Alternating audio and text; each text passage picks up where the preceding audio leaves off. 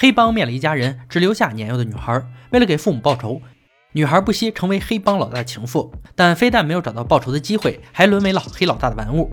大家好，这里是安小言说电影，本期解说炮弹专家雷与利特是一对爆破搭档，为中情局工作。雷负责制造和安放炸弹，利特负责寻找合适位置，抓住时机引爆。被炸死的都是有罪之人。中情局又派出干掉毒枭的任务，二人把动手地点定在了大桥。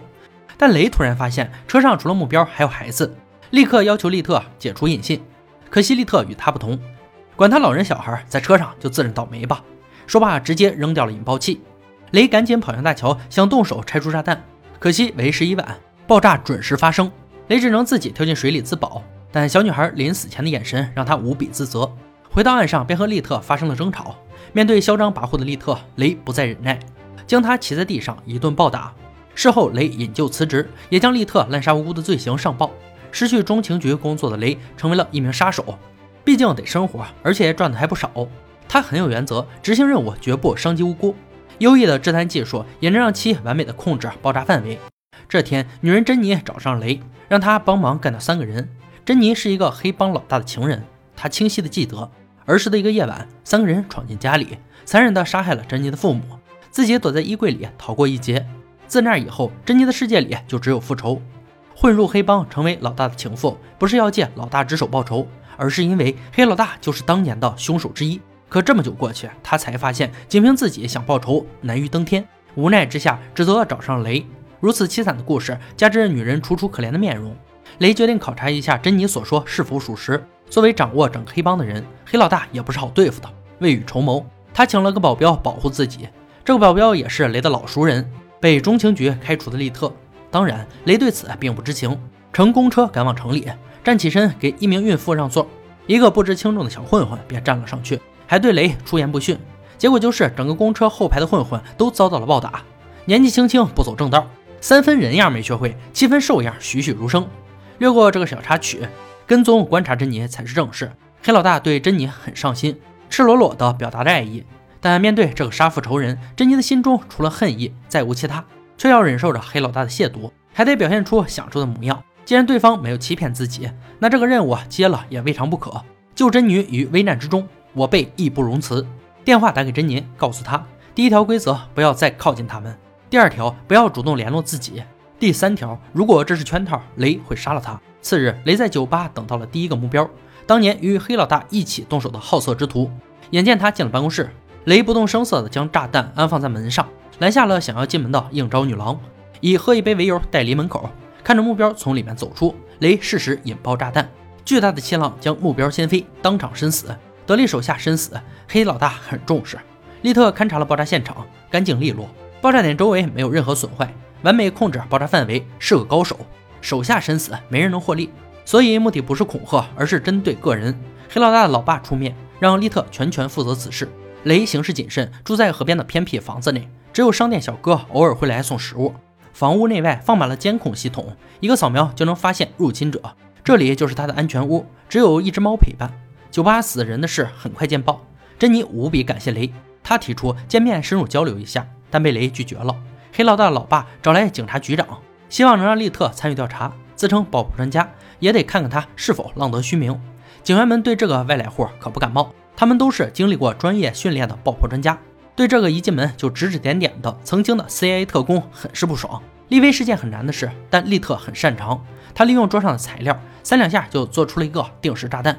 扔给爆破队长，让他破解。二十秒破解不了就一起死，这可吓坏了在场众人。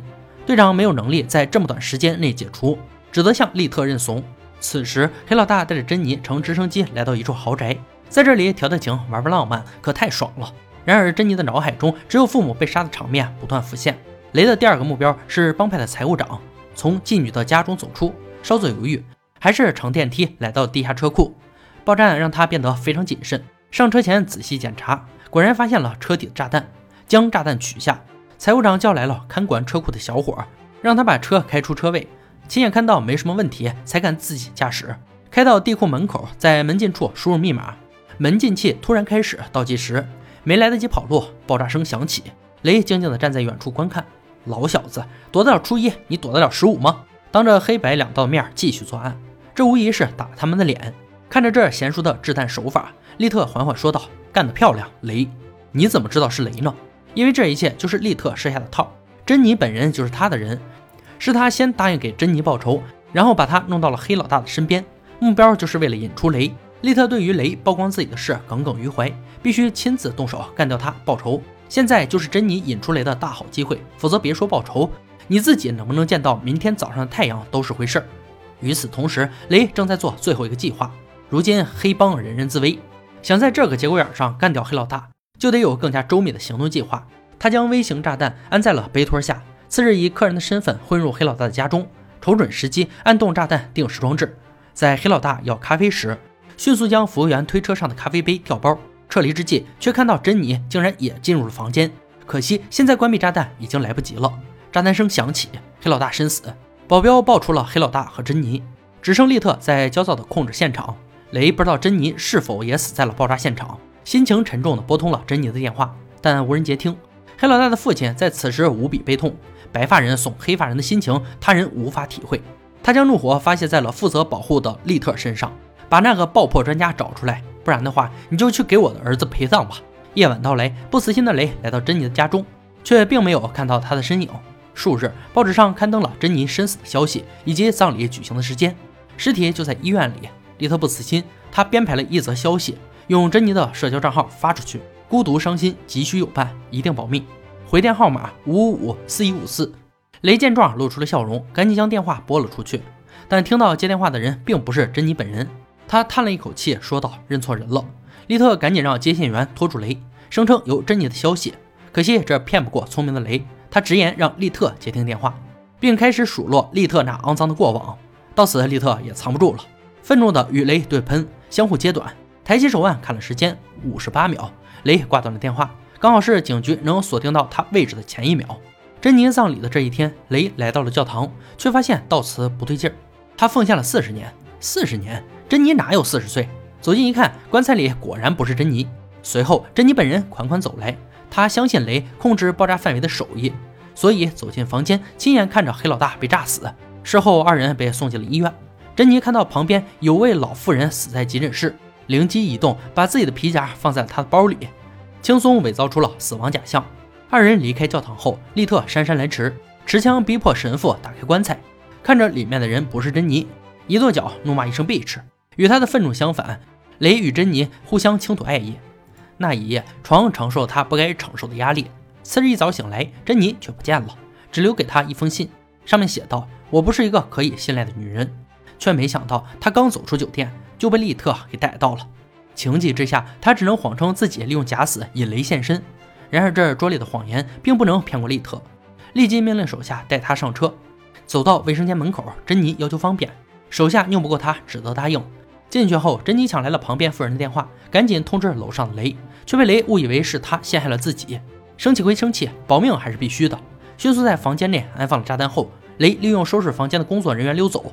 迟一步赶到的黑帮分子吃了个满大，也就是利特留了个心眼儿没进房间，才算是留住一条小命。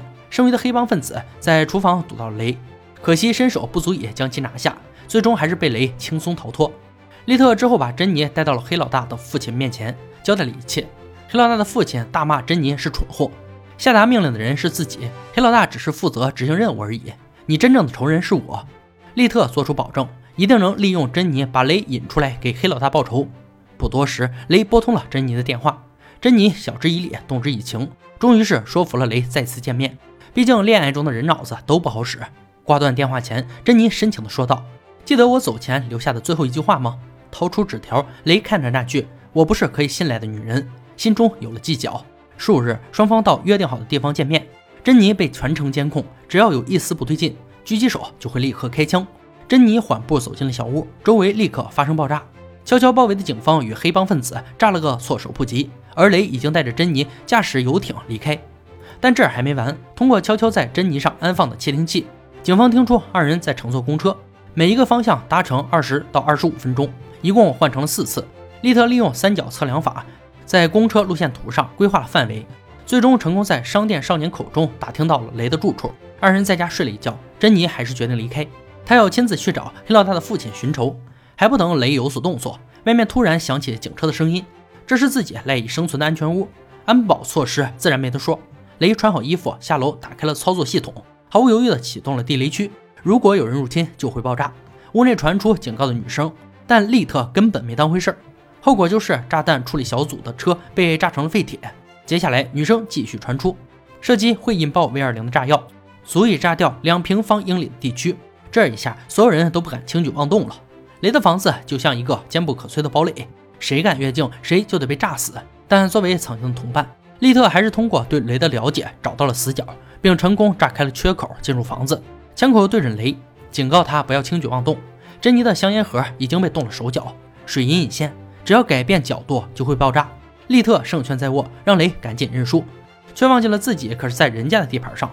正在他大放厥词之时，脚却踩在了压力板上，下一秒便被炸飞。不但如此，所有炸弹都会在三十秒后引爆。雷缓缓接过香烟盒，时间紧迫，必须得拼一下了。一咬牙，雷扔出盒子，避过爆炸。此时外面被封锁，逃出去不可能。二人一猫赶紧躲进地下避难。房屋被炸得一片狼藉，警方不认为有人能从中存活，所以选择了撤离。黑老大的父亲很快在报纸上看到了包括利特在内的三人被炸死于仓库的消息，儿子的大仇得报。老人欣慰地笑了。报纸旁还有个信封，里面是一串项坠。打开项坠，正是珍妮的全家福。紧跟着爆炸响起，这才叫做大仇得报，只不过是珍妮的大仇。好了，本期就到这里了，喜欢的朋友别忘了点赞关注，感谢收看，我们下期再见。